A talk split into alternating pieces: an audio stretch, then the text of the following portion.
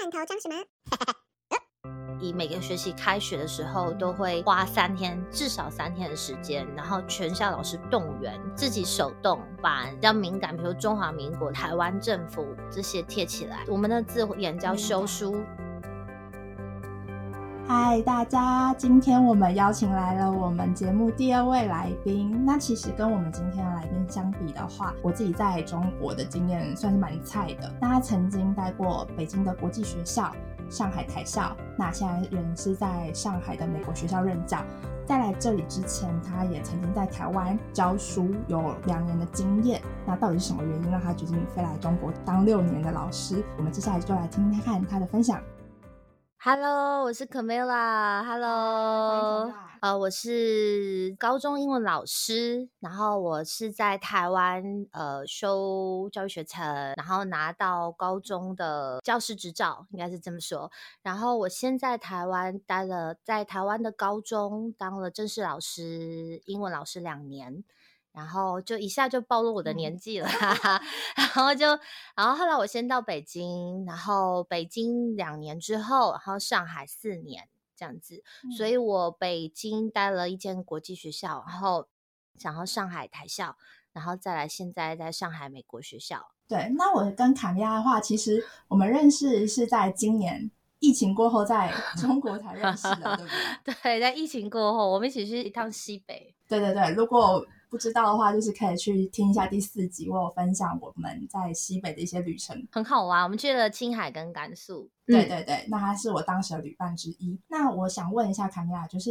你当初为什么会想要来中国当老师啊？呃，是这样子，我先在澳洲打工度假跟念书，然后澳洲完之后，我就在就回台湾考老师。我回台湾考老师的时候，后来我先任教了一年，然后我发现台湾的高中老师可能他教书的方向。跟我当时想要的有一点点落差。那当时我有一个很好的朋友，他在温哥华教中文，嗯，然后他现在在那个汉语界也是算很厉害。对，如果你有在 follow 那个汉语华语教学的话，因为我其实本身就是比较活泼，我喜欢一些比较活泼的方式。他也了解我的个性，所以他就说：“那你要不要试着转换跑道，看看教汉语？”就后来就是自己去修了汉语教学的执照之后，我就去考温哥华的一。一个学校，然后当时也算很顺利就录取了。那所以当时我的情形就是边在台湾当高中老师，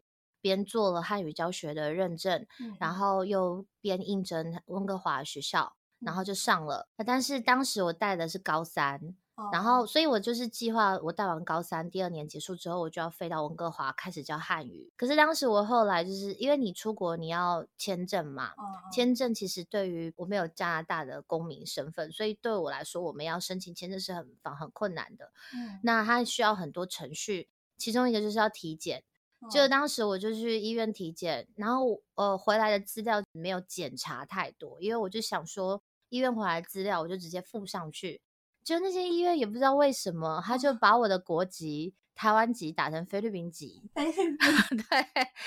最扯的是我当时也没发现，我就把这资料送过去了。所以我资料送过去审查，在申请当时，我就带完我那一届的高三学生毕业，然后辞职，等到签证都好了，我就直接飞温哥华了。因为学校也找好了，住的地方我也陆续在找。所以当时我的状况就是已经回台中，然后我也辞掉了桃园的工作。决定准备好要接下来飞往温温哥华。对对对，结果后来就接到签证，我永远都不会忘记。当我打开那个签证时候，上面就写说：“哦，我们怀疑你不会在这个签证结束之后离开这个国家，因为我的国籍太好玩，就是整个就写错，跟资料不一样，所以他就直接就跟我说，如果我要在在温哥华的话可以，但是还要再重新申请。可是你知道那个重新申请呢很慢，要整个还要再花四个月的时间。”就是你光你送资料到审查，你要整整耗时四个月，所以意思是说，当时是八七月，我等于是我又我就等于我要浪费掉我在温哥华的第一个学期，我就觉得很气馁。然后当时呢，刚好我以前在台中有一间学校，它是体制外的学校，其实那时候是打工性质，我我一直都是做对，就是中外式合作教学嘛，然后那间学校就。看到我回台中了，就是嗯刚好我们一直还有联络的前同事，他就说：“哎、我们夏令营缺人，你要不要来帮忙？”然后我就说：“好啊，我去帮忙好了。”结果我就去帮忙的时候，第一天他就问我说：“哎，那你现在怎么样啊？你不是在桃园吗？你是回来度假还是过暑假还是？”我就说：“哦，没有，我要重新找工作了。”然后我就很烦恼这样，然后他就说：“哈。”那我们刚好在北京开了一间分校，他们缺了一个主教，对你，你有没有兴趣？那你会跟一个外师合作，你可能是要负责，比如说文法跟自然发音的教学内容跟教程规划，他负责口语或者是其他的。因为我刚才前面有提到说，我自己本身的经历就是在做中外师合作教学，嗯然后大虽然我本来要去温哥华，但是呢，我就飞了一个纬度差不多，可能又更冷一点的北京。我当下真的是傻胆拱大，就台语人台湾语的拱啊大。我嗯其实当时就证明，因为你想想看，我当时我已经辞掉我的工作了，我等于哦是一个完全是零的状态。然后会，虽然我从来没想过是北京，但是因为它的整体的环境跟我本来学的都是符合的，嗯所以嗯我就在跟那个学校的校长面试完之后一周，我就决定飞了。然后其实当时我也没有想说我我要待这么久，我就觉得我只是待个先待待看一年，你没想到我就待了，现在已经第六年，已经满六年了哦。当时其实不是说你一定要离开台湾，你只是因为刚好在你原本就已经做好要飞去温哥华的打算，对，只是把地点从温哥华改成 中国其实。其实应该是说，我并没有我很喜欢台湾，只是说在台湾，我因为我是教英文，英文老师必须要当导师，哦但是我非常讨厌身为一个导师，我要去管理学生的服装仪容，嗯所以对于我来说，我比较不喜欢这一块。就是哦跟每个人喜欢跟不喜欢不一样，但我很不喜欢去管学生说，哎，你今天明明学校规定穿白袜，你怎么穿黑袜？我不喜欢跟学生之间是这样子。嗯再加上可能在教台湾的教学环境稍微的再制式化一点，所以我当时一心就想说，我要去尝试看看比较开放一点的教学环境。其实我也没有设定说一定要飞国外，但是因为刚好就像我刚才提到的，温哥华一个朋友他就是辗转介绍了我一个机会，然后后来就是到北京，但当时我家人是很反对的。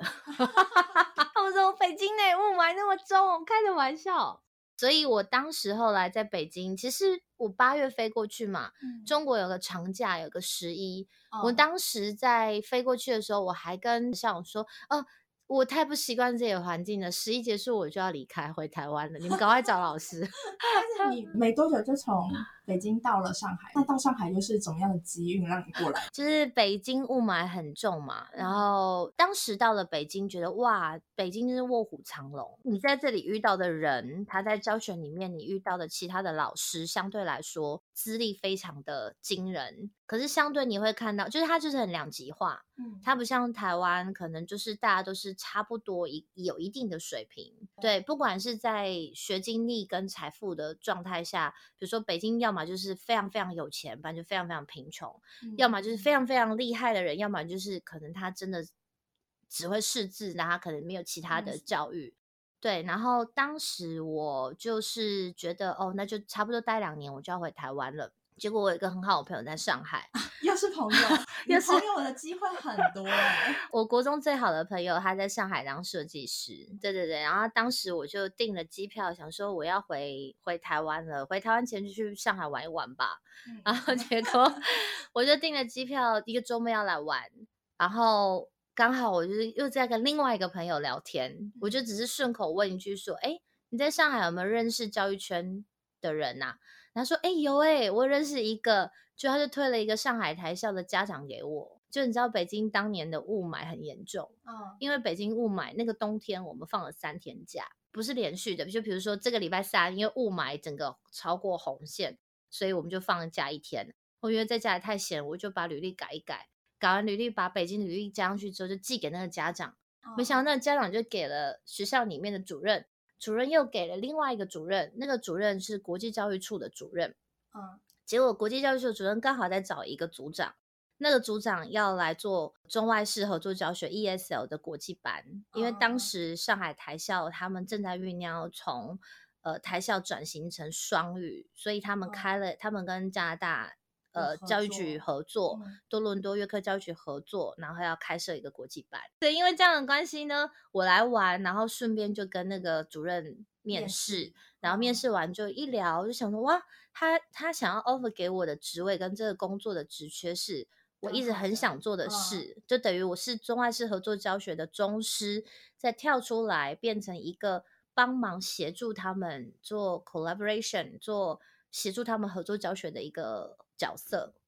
对，哦所以后来我就想说，哎、这机会真的很难得，我就跟我家人讨论，我家人就是说，好了，不然你就再多在上海待一年。就我就在上海就多待了好几年，到现哦在、就待了四年。那到现在应该这样讲，就是因为你的家人刚开始不是很接受你来这边发展，那你自己为什么会想说继续留在这边？你没有犹豫过吗？其实一直有，尤其嗯是来上海的第一年，非嗯常犹豫，因为虽然上海跟台湾不远，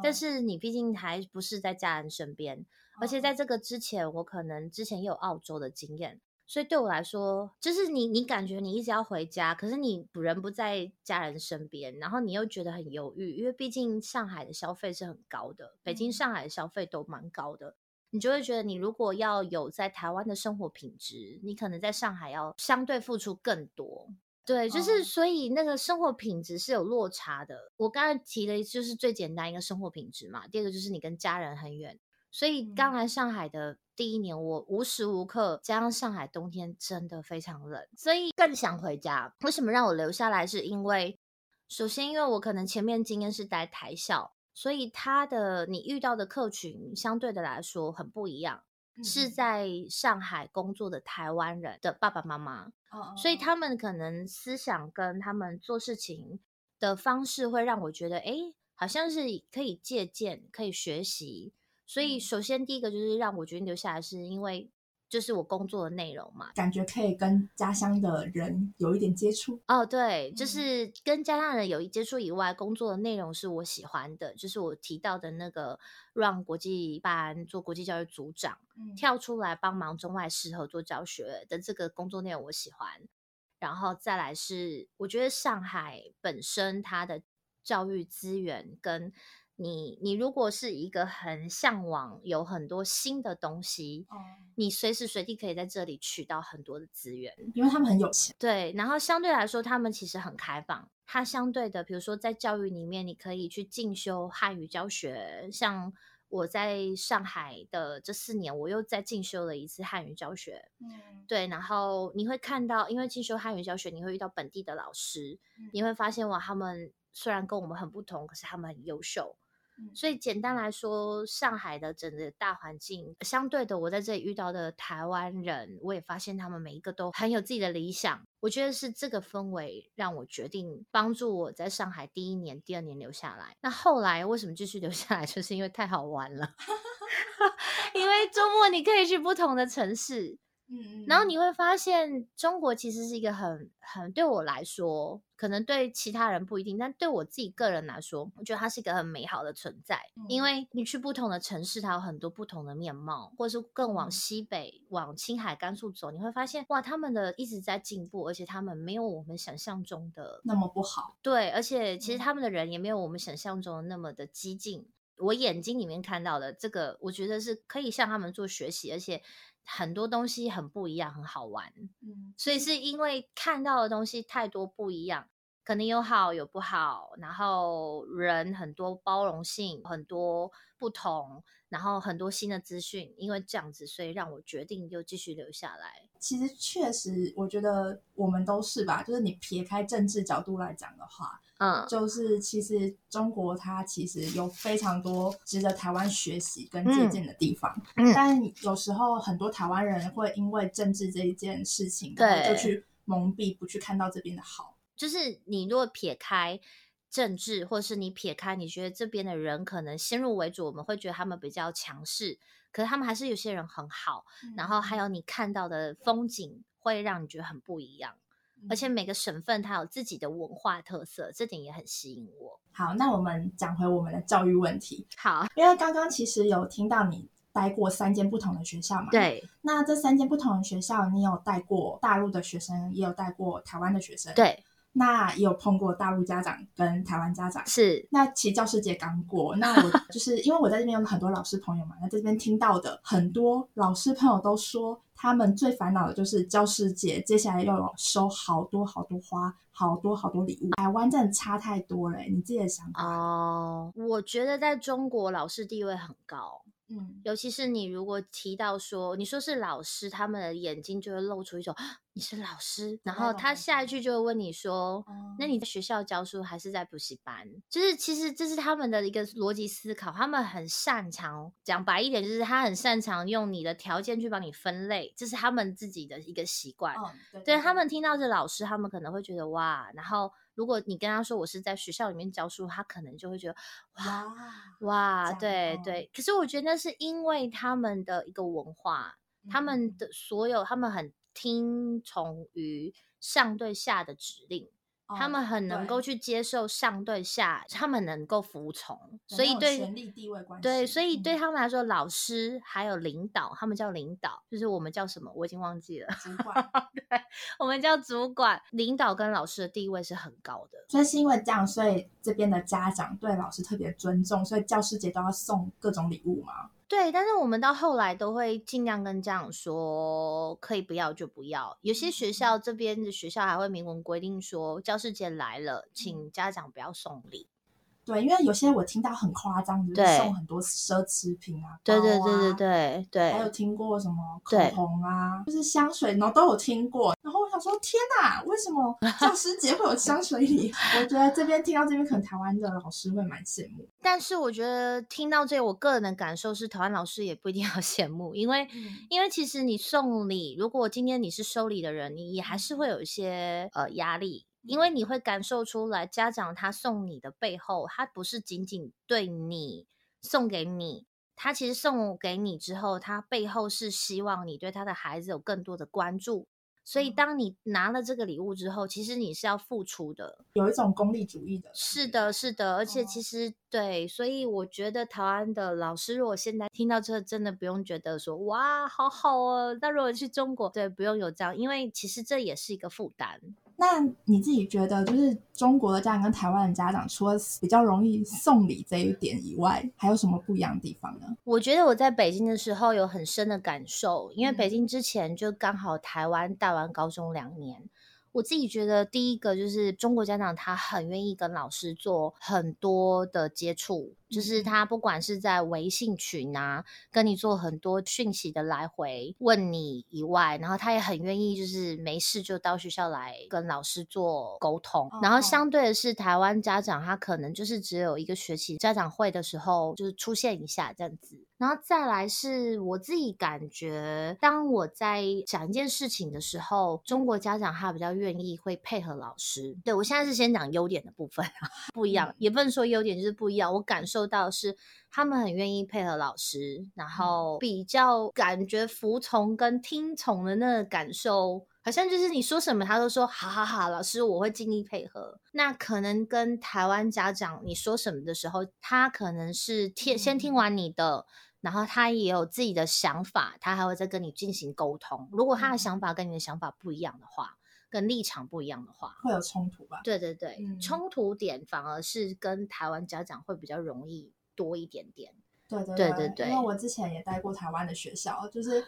恐龙家长真的有一点多，就有一些是不讲理的。有一些假设他提出来是有建设性的意见的话，你是可以采纳的。我个人觉得是因为现在台湾普遍，呃，新一代的家长他们可能感受的是教育是一个教育服务业。哦，对，对对对，但是我有一点对服务业的感觉。对对对，并没有说好或不好，但是他们可能就会有一点，因为如果对于私校来说，他会觉得我付了这些钱，老师是要来服务我的小孩。但如果是在中国的话，他会觉得他付了这么多钱，孩子更要听老师的话，在这么贵的学校里面。所以，这这这个两个不同的想法，就会让家长他的反应跟你跟他沟通的时候，你会觉得他的立场跟他的态度有稍微的不一样，蛮大的挑战哎。是的，我自己的话，我遇到的家长有时候真的是那种付钱我就是大爷。你就是要听我的。啊然后 A 家长有 A 家长做法，B 家 B 家长有 B 家长做法。你有遇过这样的状况吗？对，会还是会有遇到有这样的情况，但是我想补充像刚刚说的，就是嗯我在中国遇到，你会觉得他服从性高一点，但其实呃每个家长他都是成年人嘛，他有自己的哦判断跟他自己的组织，所以其实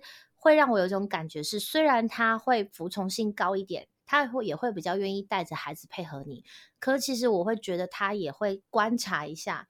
你哦你有没有一些料可以帮助他的孩子？所以简单讲白一点来说，就是不管是中国或者是台湾的家长，其实他们都有自己的想法，只是中国的家长他可能前面会带着孩子来配合你，哦可是他中间也会问你一些问题，但他在这个过程当中，他的态度可能是好一点的。因为你之前是有蛮多那种 ESL 课程的教学经验嘛，那之前也有说到跟多伦多教育局合作的经验里面，你有看到什么是跟中国或是跟台湾不一样的地方吗？我觉得去多伦多教育局，因为那时候我们是去多伦多约克教育局，然后约克教育局它旗下有比如说二十间公立学校，嗯然后对，就是它这个地区，所以我们会去参访二十间里面挑个重点学校，比如说这间学校它餐饮科特别厉害，我们就去看他们餐饮科的学习，那你就会感受到他们的第一个就是设施真的还蛮棒的，而且我个人还蛮喜欢，就是西方教育有一个，就是他很早就鼓励孩子往自己的兴趣发展。就对他们来说，在西方里面，其实他们去学技能来说，他们是很赞同的。所以，哦。反而我去多伦多参访的时候，看到他们的厨艺科的厨艺教室，然后还有汽修科的汽修嗯。教室，就是我会觉得他们是很重视这个每个每一个技能。嗯。然后他们就是真正的会让孩子们高中生去做实习，然后是很扎实的学习，所以应该是说他们反而是一个学龄前的教育，然后到国中，国中完之后，他就非常的鼓励每一个小孩子往自己有兴趣跟你擅长的领域发展，不一定说到了高中你还是要念普通科，因为我自己本身是一个比较偏科的小孩，嗯，就像我自己光是当老师，我其实也是会有，像我就很喜欢中外式合作教学的部分。但你如果要我教很传统的文法，我可能就哎呀，所哦以就我其实是还蛮蛮喜欢这样子，就是嗯你看你自己适性适才，我觉得他们在适性适才上面做的很好。嗯对，这是我在多伦多学习到的地方。这一点会不会跟中国的整个教育氛围会有点出入啊？其实中国现在他也很认真在做事情是才对，因为呃，我在台校四年嘛，在第三嗯年的时候，有一年去北京出差，然后那一年去北京出差，有去参观他们的一间师范大学的附属高中，北京师范对，北京哦师范附属高中。然后我其实，在还没去之前，我自己内心也会觉得，可能就是自己觉得，哎，北京如果一般的本地学校。如果不是国际学校，我也会觉得他们可能都是往非常学制、走很传统的路线。就去参访之后，就发现哇，不是诶、他们在那间附属高中里面，他也提供了很多资源，然后让学生去考，可以往国际路线发展。然后也他们也提供了很多资源，就是我刚才提到的不同的嗯技能。所以我觉得，呃，在中国这几年，他们其实在教育的革就是改革上改革上面，他们做了很多的努力，而且他们也很愿意招聘不同国家的人来他们的城市，然后他们也愿意付出高薪，邀请大家来加入。所以我感觉他们反而在教育部分，让我感觉他们是比较开放的。其实这几年台湾也有在做类似的改革，只是对的对的只是说因为刚好台湾在改革的这一段时间，你人在中国，所以你也刚好就是 follow 到他们这边的改革。应该是说，嗯在英语教学里面，台湾走的是很快的。对对对，在英语教学里面，台湾大概走在中国，他看台湾人，他会觉得哦，台湾来的英语老师，他会很喜欢，因为我们台湾其实已经很早在做翻转教育，对对对，所以台湾已经很早就开始在做这一块。嗯应该是说，中国这几年他很重视这件事情。好。那接下来呢，就是要问一个比较敏感一点的问题。没问题，对，我们国庆也刚过嘛，我说的是台湾的国庆，对，就是因为我在这边听到很多老师朋友有分享说，在这边如果使用台湾的教材课本的话，你们是要做跟动的，没错。手动跟动，对。每个学期。是的，我们因为社会科，社会嗯科嗯你会提到很多历史嘛，然后所以在历史课本跟社会课本，我们都会像以每个学期开学的时候，都会花三天至少三天的时间，然后全校老师动员自己手动，然 后把呃比较敏感，比如中华民国这些贴起来，或者是民国或是台湾政府这些贴起来。我们的字眼叫修书，对对对对对，叫修书。然后我们可能会，他就会告诉你第几页你要把什么什么修掉，第几页什么什么修掉这样子。那有老师反映过说这件事情他们不想做吗？嗯，没有。但是人在这边，你得配合这边吧。我觉得应该是因为大家来这边工作，应该会有一定的默契，对，跟认知，知道说哦，知道这是很敏感的，不要触碰比较好。讲一个分享一个很有趣，是我在北京第一年的时候，那时候我教世界公民，然后那时候刚好 iPad，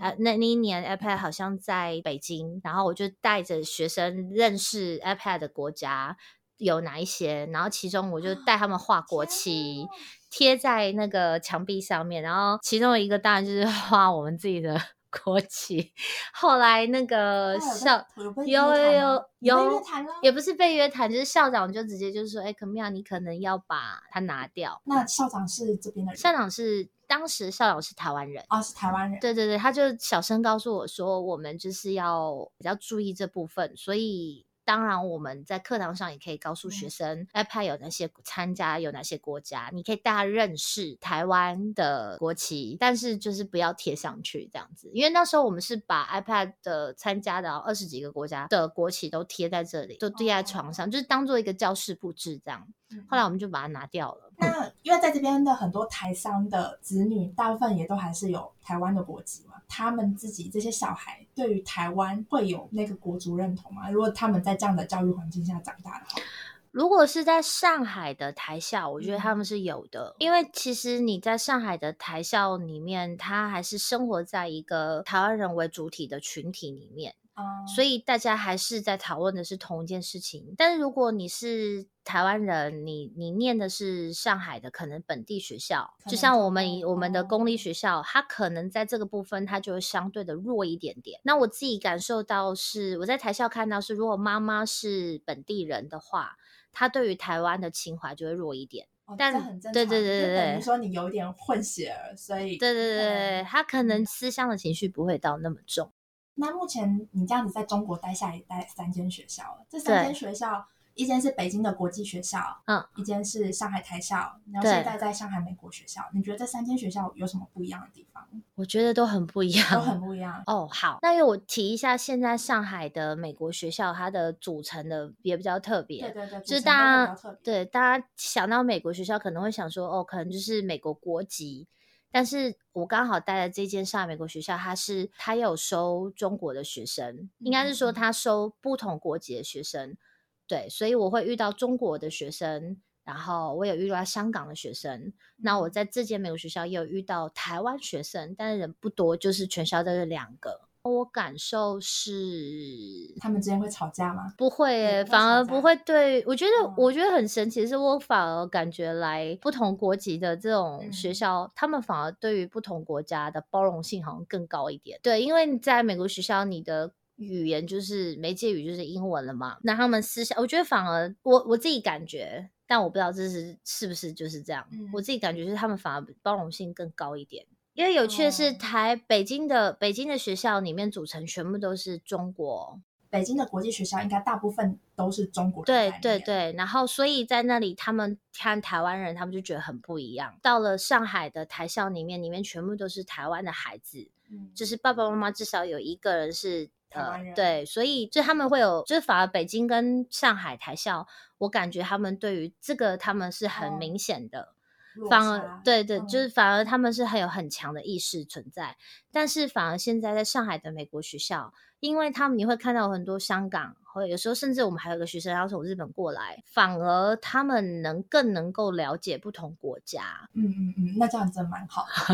那下一个就想问你，就是因为你待过台湾的学校，也待过中国的学校，那你自己感受最深，觉得中国的教育跟台湾的教育带出来的小孩会有什么样不一样的地方？我自己就可以分享我跟我室友的不一样。我感觉台湾的教育带出来的孩子在思想方面还是比较自由，嗯，优点就是很自由、很开放，然后能够接受不一样。批判性跟主观性也会稍微的强一点，因为其实我虽然有去澳洲，但是我自己还是认为我的主体就是台湾教育，土生土长对。对对对，我我认为我只是觉得我是去，我不是在澳洲长大嘛，我只是去澳洲念书。那虽然我念的是英文，我可能接触很多国外文化，可是对我来说，我还是觉得我是台湾人。嗯，所以我觉得我是台湾教育，我我感觉我思想比较开放，比较自由，然后比较能够接受不同，但是也比较。容易有自己的想法，嗯，批判性也稍微强一点。然后我跟比较的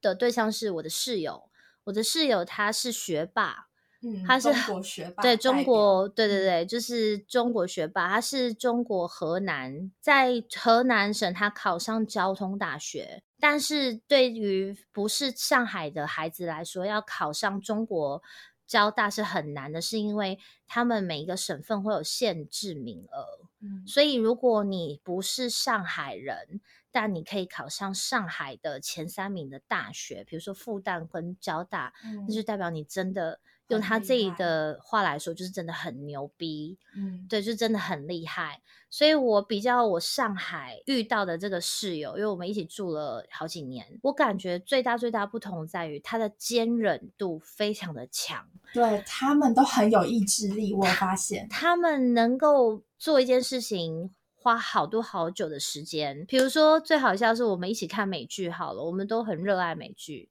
我可能看个一个小时，我就不行了，我就一定要起来动一动，比如说去洗一下对，去晒个衣服再回来，或是讲个电话再回来。可是我是有观察过，他可以同时一直看三四个小时没有问题。然后有一年有一次，我好像买拼图吧。我拼不完，因为我买五千的拼图，然后我自己拼一拼，我就先放着。他就每一天早上起来就一直拼一拼，他就帮我把那个拼图给拼完了。真的假的？真的，他就没有。但是我从拼图里面就看出他跟我真的很不同，因为我觉得在他们的教育体制下来，他们能够受挫跟他们能够忍耐的那个还有专心度，真的非常非常的强大。我觉得这是因为他们本地学校。给的作业量都很高很高，尤其他又是河南出来的，河南的高考是出了名的难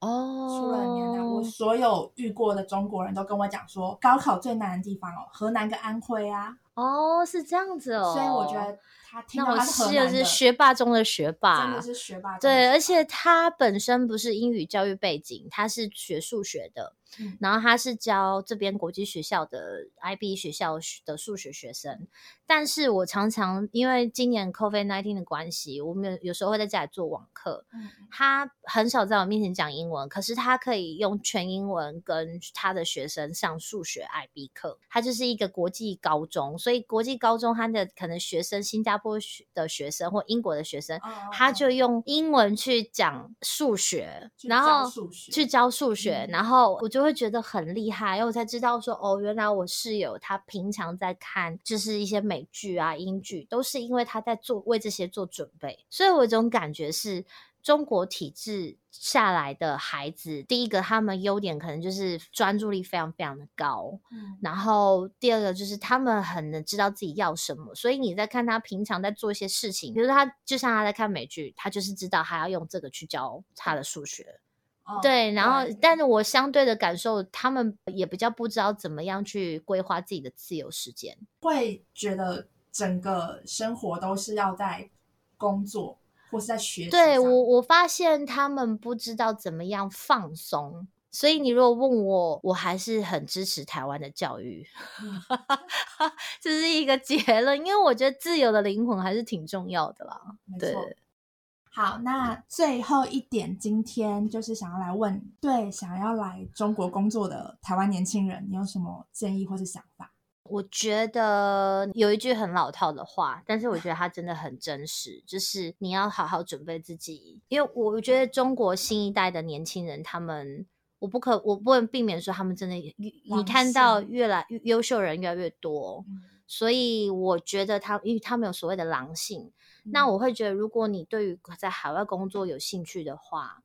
因为我觉得基本上我们这一代搜寻呃接收资讯都不是问题，但是我嗯觉得你可能要做很多国际方面的准备，比如说国际部分的考照啊，嗯英文的话最简单就是托福或是雅思，就是它是嗯国际认证的。